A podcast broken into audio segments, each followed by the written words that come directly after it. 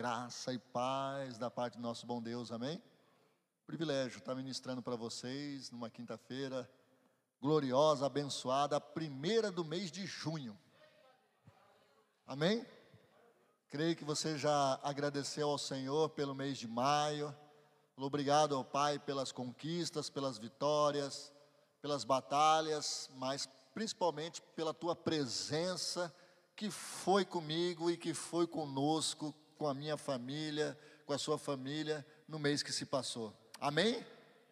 E quantos creem que esse mês de junho será melhor do que o mês de maio? Glória a Deus, é isso aí. Libera essa palavra em nome de Jesus. Amém? Existe uma unção da parte de Deus na sua vida, sobre a sua vida e dentro de você. Então nós temos que liberar. Eu creio que esse mês de junho será um mês abençoado. E algumas coisas que estavam aí emperradas, travadas, irão desemperrar, irão destravar para a glória de Deus. Aleluia. Abra comigo, sem mais delongas, lá em 1 Reis, no capítulo 15. Nós vamos fazer uma leitura aproveitando um pouco sobre a escola bíblica dominical. Se você não vem à escola bíblica, a escola bíblica vai até você. Simples assim. Amém? Esses dias eu ouvi do Silas Malafaia, e olha que eu não sou muito fã, mas eu ouvi num desses videozinhos dizendo assim que o maior de todos os inimigos que o crente tem não é o diabo. E aquilo me chamou muita atenção. Como? Que não é o diabo o maior de todos os nossos inimigos. Aí ele falou assim: vou provar. E aí ele mostrou alguns textos dizendo que o maior dos, do, dos inimigos do crente é a falta de conhecimento. Porque o meu povo perece por falta de conhecimento, não é por causa do diabo. Eu achei interessante aquela colocação e aquela direção a qual Deus deu a ele. E é verdade. Às vezes nós supervalorizamos o inimigo, mas as derrotas normalmente acontecem porque nós não tomamos posse ou porque nós não conhecemos a palavra. Amém ou é de mim? Então hoje nós vamos conhecer um pouco mais da palavra do Senhor, até porque isso também é muito importante. Lá em 2 Timóteo, no capítulo de número 3, verso de número 15 ou 16, 17, fala que toda a escritura é divinamente inspirada por Deus. E ela é o que? Apta, né? preparada para quê? Para repreensão, para correção, para instrução na justiça, para que todo homem de Deus, verso 17, para que todo homem de Deus seja apto e plenamente preparado para toda boa obra. Aleluia. Como é importante nós termos uma vida de oração e de leitura da palavra de Deus. Aleluia. Diga para o teu irmão: a tua leitura está em dia com Deus? É, por que eu falo com Deus? Porque o Espírito Santo, o autor, Deus, está ali, ao nosso lado, quando nós estamos lendo. Você crê nisso? Então está em dia. Espero que sim. Esteja, esteja com a leitura em dia, porque isso vai te ajudar, ou vai nos ajudar como igreja e muito. Ok? No capítulo 15, a partir do verso de número 9, 1 Reis, capítulo 15, a partir do verso de número 9, nós vamos até o verso 15. Diz assim: No vigésimo ano do reinado de Jeroboão, rei de Israel, Asa tornou-se rei de Judá. Lembrem-se dos dois reinos divididos: Reino do Norte e Reino do Sul. Reino do Norte, Jeroboão. Reino do Sul, Asa. Tá? E reinou 41 anos em Jerusalém. É ali que ficava a capital do reino de Judá, do reino do sul. Ok? O nome da sua avó era Maca, filha de, Abs, de Ab, Absalão. Asa fez o que o Senhor aprova. Diga, é bom fazer aquilo que Deus aprova. É muito bom fazer aquilo que Deus aprova. Provérbios capítulo 16, verso número 9, fala assim: Quando os caminhos do homem agradam ao Senhor, até os seus inimigos Deus faz que tenha paz com ele. Ou seja, Salomão falando algo aqui profético, que se cumpriu na vida do seu bisneto. Asa era bisneto de Salomão. E Salomão, inspirado, falou dessa forma: Quando os caminhos do homem agrada a Deus, até os seus inimigos Deus faz com que tenham paz. Anotou isso aí? Então faça o que Deus aprova. Amém? Faça ou façamos o que Deus aprova. Verso de número 11. E fez, Asa fez o Senhor a prova, tal como Davi, o seu predecessor, expulsou do país os prostitutos cultuais e se desfez de todos os ídolos que o seu pai havia feito. Chegou até a depor a sua avó, Maca, da posição de rainha-mãe, pois ela havia feito um poste sagrado, repugnante. Asa derrubou o poste e queimou no vale de Cedron. Embora os altares idólatras não tenham sido eliminados, o coração de Asa foi totalmente dedicado durante toda a sua vida. Ele trouxe para o templo do Senhor a prata e o ouro e os utensílios que ele, o seu pai, haviam consagrado. Amém? Agora abra comigo lá em 2 Crônicas, no capítulo 16.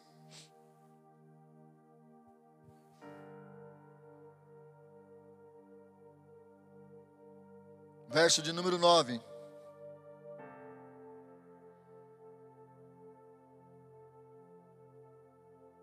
Todos acharam?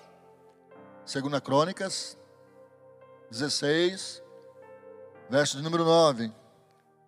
Pois os olhos do Senhor estão atentos sobre toda a terra para fortalecer aqueles que lhe dedicam totalmente o coração. Nisso você cometeu uma loucura. De agora em diante terá que enfrentar guerras. Eita Deus. Fecha teus olhos, vamos orar.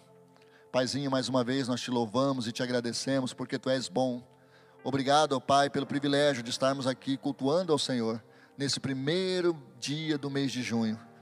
Obrigado, ó Pai, pelo teu amor e a tua misericórdia que se faz presente nesse lugar. A unção do Senhor. Eu peço agora, Pai, leva cativos os nossos pensamentos, toma o nosso coração, porque sabemos que o Senhor já o transformou, já fez dele uma terra poderosa, uma terra fértil e a sua preciosa semente, ó Pai, será semeada na noite de hoje. Eu peço agora, em nome de Jesus, que a cada um colhe aqui com amor e que receba essa palavra e que essa palavra possa gerar, ó Deus, o fruto esperado pelo Teu Santo Espírito. Que assim aconteça na vida dos meus irmãos, na minha vida, na vida da amada igreja, 30, 60, 100 por um, para a glória do Teu santo nome. Amém. Amém? Queridos, eu não tenho uma frase aqui de um filósofo alemão do século XVIII, chamado Immanuel Kant. A frase dele é assim: toda reforma interior e toda mudança para melhor depende exclusivamente da aplicação do nosso próprio esforço. Vou repetir. Toda reforma interior e toda mudança para melhor depende exclusivamente da aplicação do nosso próprio esforço. Aleluia! Nós estamos no ano 2023, o ano da fé. O Senhor me trouxe à memória uma dinâmica que nós fizemos aqui no ano de 2000. Eu lembro que até 2005 nós fazíamos isso. Qual era essa dinâmica? Dinâmica de célula, dinâmica de quebra-gelo, de grupo. E era assim: o que, que você espera do seu futuro? Como você se vê daqui cinco anos? Como você se vê daqui dez anos? E eu estava aqui falando de uma dinâmica do ano 2000, ou seja, a ideia era para se ver em 2005, para se ver em 2010, para se ver em 2015, e a dinâmica ia até 2020. E muitas coisas me vieram pela cabeça, muitas coisas né, é, eu planejei, e eu vou falar para vocês, meus amados, aquilo que foi colocado no papel, naquela dinâmica, naquela né, é, ministração, hoje eu tenho vivenciado isso. Amém? Eu tenho vivenciado isso.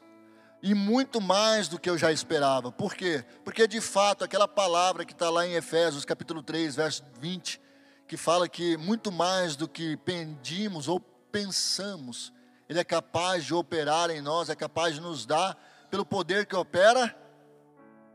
Aí, ó, aquele que é capaz de fazer infinitamente mais do que pedir ou do que pedimos e pensamos, de acordo com o seu poder que atua em nós. Então, foi além do que eu havia preparado, imaginado. Deus é lindo, Deus é bom. Deus nos surpreende. Agora, tiveram coisas que o Senhor me colocou nesse meio, nesse caminhar desses anos? Sim. Vieram os desafios, vieram algumas decepções, vieram muitas alegrias e glória a Deus por essas alegrias e eu as considero bem mais. Né? Vieram lutas terríveis, mas o Senhor foi presente, foi fiel, foi maravilhoso durante todos esses anos. E Ele deu força a mim, a minha família, a minha esposa, hoje os meus filhos aí, né, dando fruto já na igreja, é, em cima desse esforço que fizemos, porque não foi fácil. Tivemos que nos esforçar, tivemos que fazer algumas reformas, alguns conceitos, algumas ideias, até mesmo alguns caminhos que nós estávamos pensando em trilhar. Nós tivemos que colocar diante do Senhor, e o Senhor falou: mude. Coloque isso diante de mim, mas mude. E nessa passagem que nós lemos aqui, nós vamos ver um rei que teve muito sucesso nos seus 41 anos de, de, de administração, à frente do Reino do Sul. Como eu já falei, o seu bisavô era Salomão, o seu avô Roboão, o seu pai Abiai. E ele fez o que Deus aprova, e Deus se agradou demais da vida desse rei. O nome desse rei significa, né, para nós hoje, seria curador, aquele que curou, curou a nação de Judá, curou o povo. O povo estava né, é, embrenhado, envolvido na idolatria, no pecado, estavam sem aquela identidade espiritual. Até mesmo se nós pegarmos a linhagem dele, ele teria tudo para dar continuidade a essa vida pecaminosa. Mas por alguma razão, e eu imagino que o Espírito Santo já usou pessoas conselheiras boas, ou seja, bons conselheiros à sua volta, e ele decidiu, diga, é uma decisão, é decisão fazer o que Deus agrada, fazer aquilo que agrada o coração de Deus, que é bom aos olhos de Deus, é uma decisão e eu preciso decidir isso. Ainda mais hoje, na responsabilidade que temos de sermos moradas do Espírito. Quantos Deus aqui não quer usar com poder e glória? Quanto Deus aqui não quer usar suas mãos, meu irmão? Você está pensando sobre isso? Às vezes nós só ficamos pensando em receber, receber, mas Deus está falando: olha, eu moro em você e eu estou esperando você estender as mãos sobre alguém, porque a hora que você estender as mãos sobre alguém, eu vou te usar. Deus usou esse rei a ponto dele fazer uma reforma, imagino eu, primeiramente nele, né? Depois dentro da sua família. Por que, que eu estou falando isso? Porque se vocês observaram, ele destituiu como autoridade a rainha mãe, a sua avó. Ele quebrou um ciclo. Falou: aqui não. Mais vale agradar a Deus do que a homens. Mais vale servir ao Senhor do que fazer média com a minha casa. Eita Deus. Será que nós podemos falar isso abertamente hoje? Será que hoje, será que hoje será necessário re, reavaliarmos as, a, as nossas decisões, as nossas escolhas, as nossas concessões? Às vezes nós estamos abrindo tanto precedente, estamos fazendo ao inverso do que Asa fez. Nós estamos aceitando, só aceitando. É normal, tem que aceitar, é verdade, Hoje a cabeça moderna aceita. Eita Deus. Casamento de crente hoje, casamento é casamento. Eu até usei essa, esse exemplo, né? Vamos ter bebida, vamos ter de tudo. Porque fulano bebe, ciclano também bebe, então vamos ter bebida alcoólica. Amados, o casamento de quem?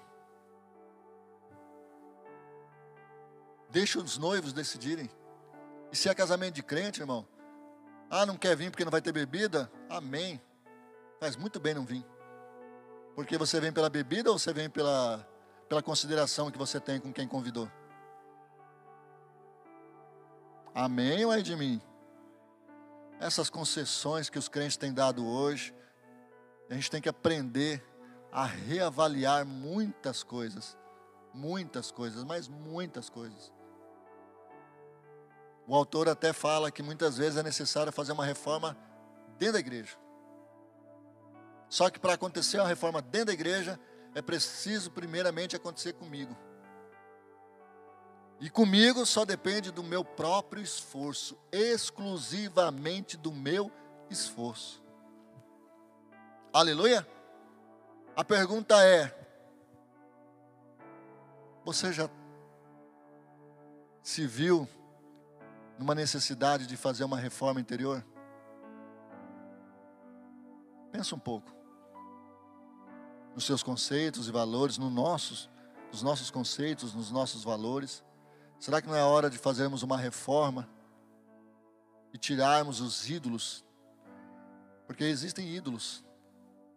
Ídolos que talvez não sejam aqueles esperados, mas aqueles que nós nomeamos todo aquilo ou tudo aquele que ocupa o primeiro lugar se torna um ídolo na minha vida. Porque em primeiro lugar é Deus. Se existe um namoro que é mais importante do que Deus, isso é idolatria. Se existe os seus bens que é mais importante do que Deus, é idolatria. Quantos estão entendendo? Ah, eu amo a minha esposa demais, mais do que a Deus, idolatria.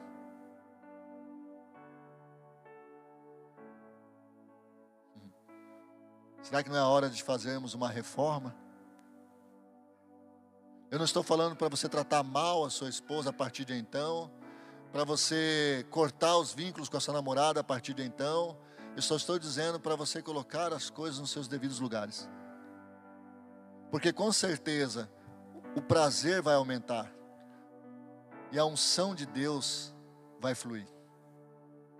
O namoro vai ser saudável, o casamento vai ser abençoado, a prosperidade vai acontecer e você não vai temer se vierem os dias maus, porque Deus não vai deixar faltar.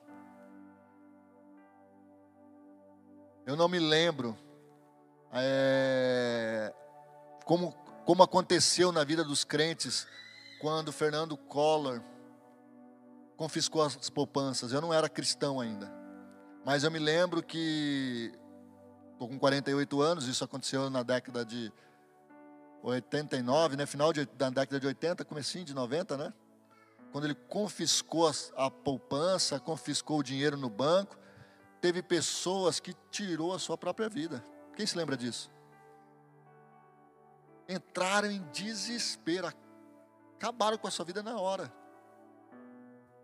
Eu não sei como foram os crentes daquela época, mas se nós estamos aqui hoje é porque muitos daqueles crentes de lá resistiram. Por quê? Porque a sua prosperidade não estava na conta bancária, mas estava no Senhor, o Senhor dos Exércitos. Amém?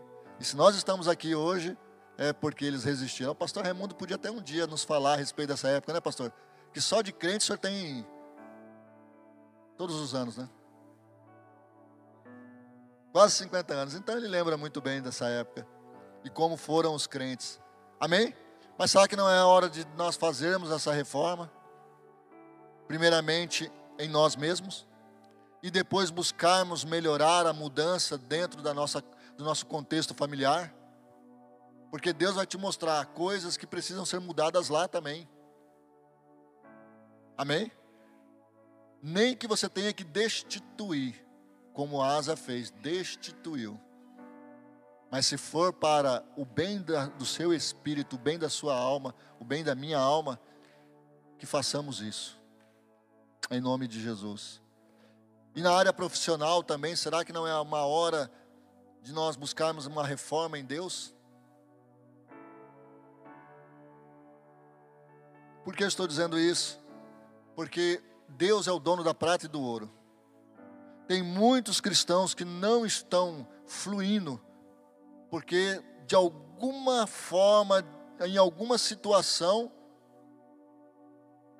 está preso aí.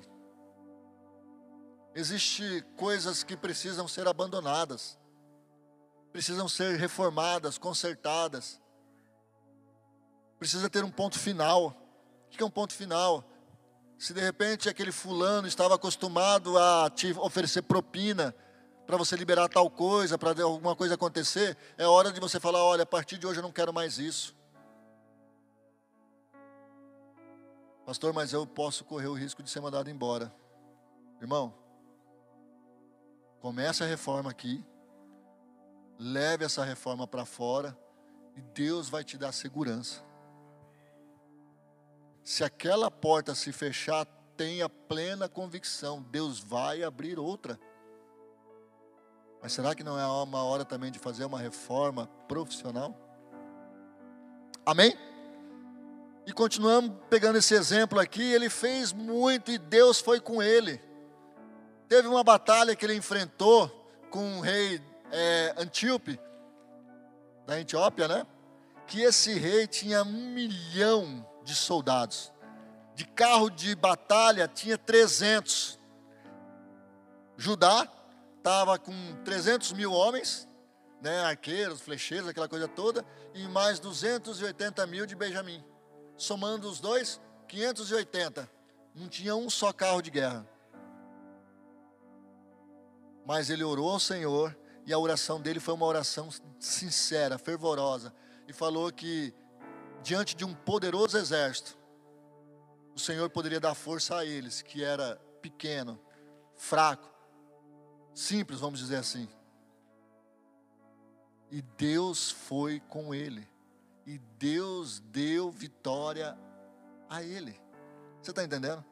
Você tem experiências com Deus nessa área?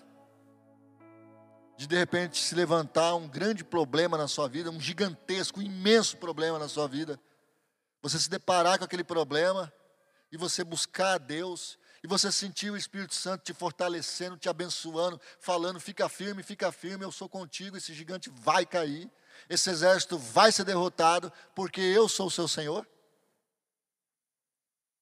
Eu garanto que você tem testemunho, assim como eu tenho. Amém? Agora, vocês viram a última leitura que fiz? Quem prestou atenção? em 2 Crônicas, capítulo 16, verso número 9. Talvez naquela leitura, na sua leitura, fala um adivinho, né, um vidente, mas é um profeta. Chegou para ele e o repreendeu. Por quê? Porque no seu 36 ano, ele conquistou, né, juntamente com o Senhor, as batalhas maravilhosas que tiveram, é, a reforma necessária, a mudança que gostaria, e chegou e entrou numa zona de conforto. E naquela zona de conforto, o inimigo se aproveitou. Talvez seja a realidade de muitos. Estão hoje numa zona de conforto. Não está faltando nada, está sobrando, está se agradando de tudo, está dando tudo certo, o ano da fé, está uma maravilha. Sabe aquele lugar assim onde você se sente tranquilo? Ora esporadicamente, lê a leitura esporadicamente também. Está tudo bem. Aí de repente se levanta contra ele um exército, seu exército vizinho, seu irmão, seu irmão, né? O rei de Israel e cercou uma cidade. E aí qual foi a ideia de Asa? Fazer uma aliança com o inimigo. Não consultou a Deus. Ele pegou o ouro, pegou a prata do templo, do palácio e mandou oferecer ao rei da Síria, para que o rei da Síria os ajudasse contra Israel. Que rompesse a aliança que tinha com Israel e que os ajudasse. O rei da Síria aceitou na hora Mas ele não se deu conta que a partir daquele momento os olhos do rei da Síria se abriram para serem os futuros a atacarem o reino do sul. E foi exatamente o que aconteceu. E aí o profeta chegou e chamou-lhe a atenção, falou: "Por que que você não consultou a Deus? Eu não te dei aquela vitória, você não teve aquela experiência comigo. Quando você nasceu de novo, você não se alegrou, você não orou no ano de 2000, você não orou por aquele casamento, você não orou para que, que estivesse hoje dentro dessa igreja, você não orou. Por que, que agora você está agindo assim? Por que, que você está fazendo isso? Que zona de conforto é essa que te promoveu a ponto de você achar que é autossuficiente, independente? Não precisa mais de mim? Não precisa mais de Deus? E por causa dessa sua loucura, o que ele fez foi uma loucura. E aí você acha que ele se arrependeu ao ser puxar, por receber um puxão de orelha? Diz o ensino, diz a palavra, se você ler lá depois, não. Ele fechou o coração, mandou prender o profeta, maltratou alguns dos seus, e depois, infelizmente, houve uma enfermidade nos seus pés, e possivelmente morreu por causa disso. E nem na enfermidade, a Bíblia também diz que ele procurou os médicos, mas não procurou o Senhor. Como é o tal do orgulho, né? Como é o coração que muitas vezes se fecha para as coisas do Senhor. Irmãos, eu não sei qual é a sua história como crente. Eu não sei se as suas, suas experiências foram maravilhosas no começo e hoje você está numa zona de conforto. Mas a verdade é que se Deus trouxe essa palavra para nós na noite de hoje, é porque há uma necessidade de nós fazermos uma reforma. E essa reforma ela depende exclusivamente do meu próprio esforço.